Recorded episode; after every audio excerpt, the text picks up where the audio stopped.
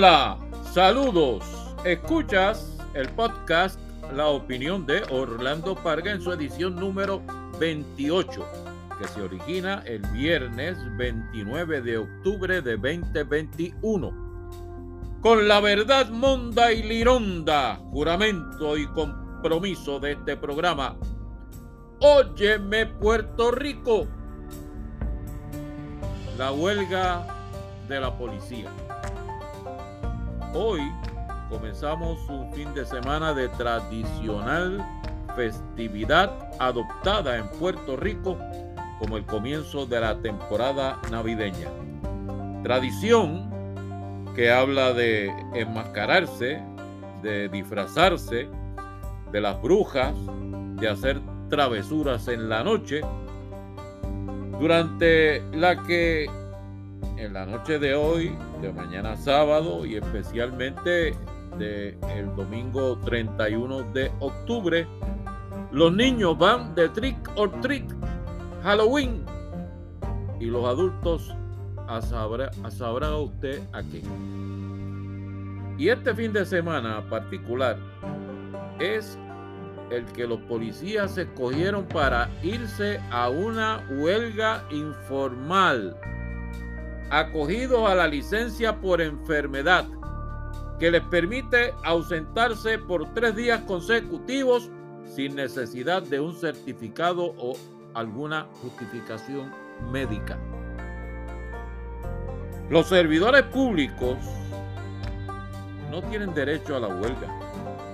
Pueden organizarse sindicalmente y pueden negociar convenios colectivos, pero cuando declaran una huelga, lo están haciendo en violación de la ley y arrastran las consecuencias como violadores de la ley. Y los policías, menos todavía que cualquier otro servidor público, no pueden irse a la huelga por eso es que este paro policíaco en el fin de semana de Halloween se disfraza. Es que están enfermos. Óyeme, los policías no son amigos de la huelga. Eso no es parte de la cultura o de la formación policíaca. Lo que significa que cuando la policía monta una huelga es porque su patrono, el gobierno de Puerto Rico, todos nosotros, el pueblo de Puerto Rico, los ha llevado a esos policías contra la pared y los ha empujado a, a tal extremo que los obligamos a actuar en contra de su propia naturaleza. Y yo creo que al policía o al asesor policíaco que se le ocurrió escoger la fecha de Halloween para este paro disfrazado, pues a ese le deben coger el cerebro para sopa. La policía no puede irse en huelga de brazos caídos o de quedarse en la casa cuando hay niños a riesgo en la calle. Eso no se hace y punto. Pero esa metida de pata no puede despojar de razón a la causa de los policías. Es insoportable el esquema de pensiones de la policía de Puerto Rico. Es imperdonable que después de 30 años de servicio, arriesgando la vida todos los días, policía esté obligado a trabajar de guardia de seguridad o de lo que aparezca, porque la pensión que le correspondió no le da para vivir ni una semana del mes. Y por más pobreza que exista, y Puerto Rico no es tan pobre como lo son otros pueblos de nuestro entorno caribeño, la pobreza económica no es pretexto cuando el gobierno derrocha a manos llenas billonarios contratos con los que se enriquece y se privilegia la casta más alta del país. El servidor público ha perdido su fe en su patrono y que a la policía la hayan llevado al extremo de que le importe un pito irse a la huelga, eso es señal de cosas peores por venir. Gobernante de turno bien haría en salir del castillo y sacudirse de las reuniones de palacio para meterse en las agencias del gobierno y hablar de frente con el que suda la obra de gobernar.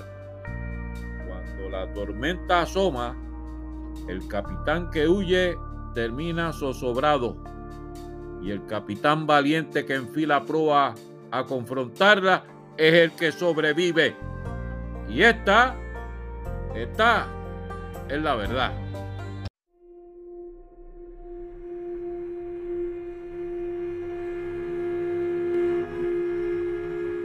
Y ahora vámonos hacia la pausa con un poco de historia.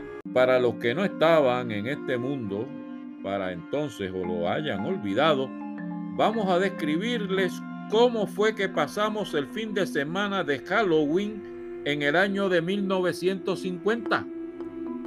El 30 de octubre de 1950 estalló la revuelta nacionalista. Atentaron contra la vida del gobernador Luis Muñoz Marín en la fortaleza y en Jayuya tomaron control del pueblo y proclamaron la República de Puerto Rico.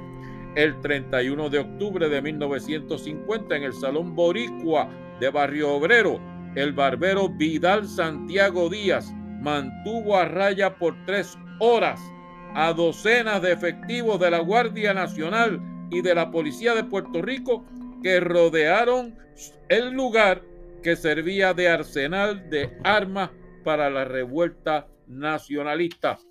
El 31 de octubre de 1950, Pedro Albizu Campos y varios líderes nacionalistas que le acompañaban en su residencia del viejo San Juan fueron arrestados por la policía de Puerto Rico después de una refriega de intercambio de disparos y el uso de gases lacrimógenos.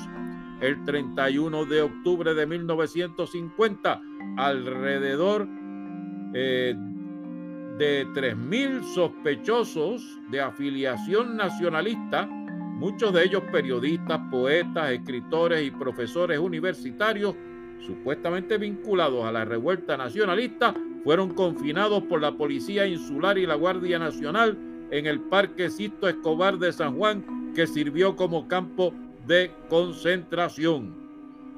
Y hoy que se, que se quejan por ahí porque hay policías en huelga de ausentismo de fin de semana larga, pues trick or treat, Halloween.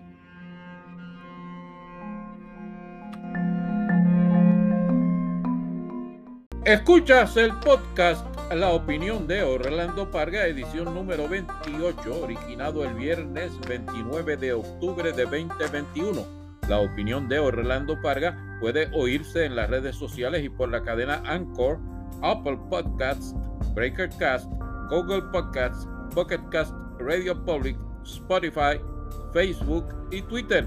Y la audioteca grabada tiene disponibles las 27 ediciones creadas. Y además apreciaremos tu participación y tus comentarios por la vía del correo electrónico orlandoparga.yahoo.com. Y ahora volvemos a la carga. Óyeme, Puerto Rico. Yo voy a leer esta noticia según publicada en la edición de hoy viernes del periódico El Nuevo Día, bajo la firma del periodista José A. Delgado. Y cito.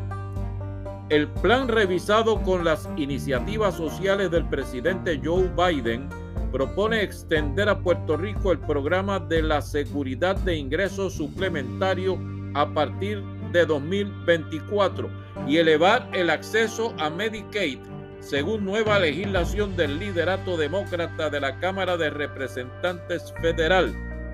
Y seguimos citando.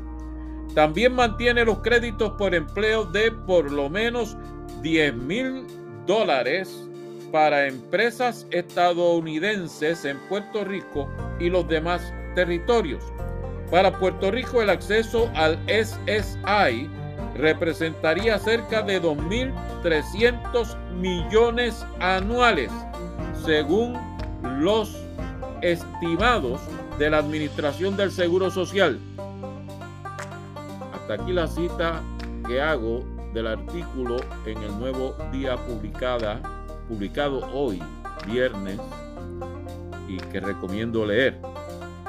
Si esto se aprueba, y todo apunta a que será aprobado, el pleito elevado en tiempo de la administración Trump por el Departamento de Justicia para impedir esa paridad en las asignaciones de fondos federales a Puerto Rico deja de ser relevante y se abre la puerta para que los ciudadanos americanos de nuestro territorio puedan disfrutar de igualdad en otras asignaciones federales.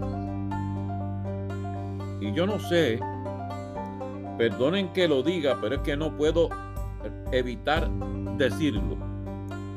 Después de esto, los que hablen de independencia y de república asociada o de libre asociación, pues por supuesto que pueden seguir hablándolo.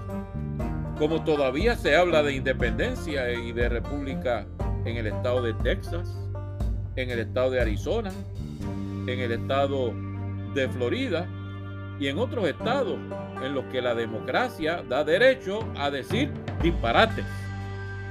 Y esto, amiga y amigo que me oye, es la verdad monda y lironda. Terminamos con la surrapa de hoy. El joven este Jensen Medina Cardona duerme hoy en prisión con la casi certeza de que ahí pasará el resto de su vida.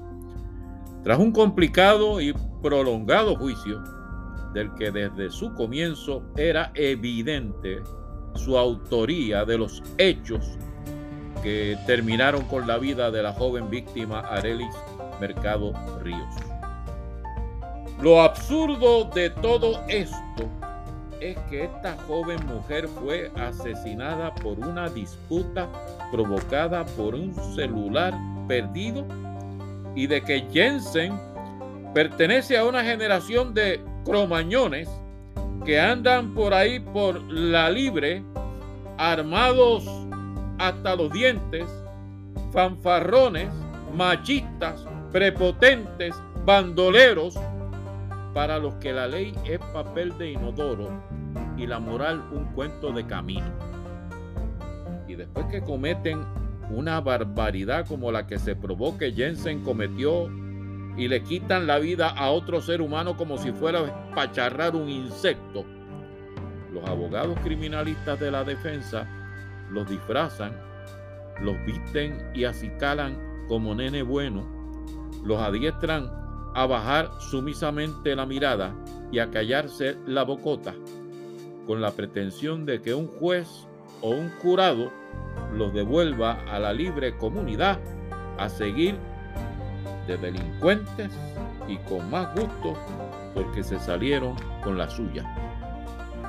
Y mirando este caso de Jensen Medina, la pregunta que queda en el aire, pendiente, que te estamos haciendo a ti que me estás oyendo, es la de qué, qué ¿Qué vamos a hacer con la próxima generación que se levanta para que no sea otra generación de cromañones camino a la cárcel después de haber cometido alguna barbaridad? ¿Qué vamos a hacer? Esa es la pregunta y esa es la verdad. La verdad monda y lironda. Eso fue lo que escuchaste en la edición número 28 del podcast la opinión de Orlando Parga, correspondiente al viernes 29 de octubre de 2021. Nos escuchamos la semana próxima cuando, con la ayuda de Dios, regreso para hablar contigo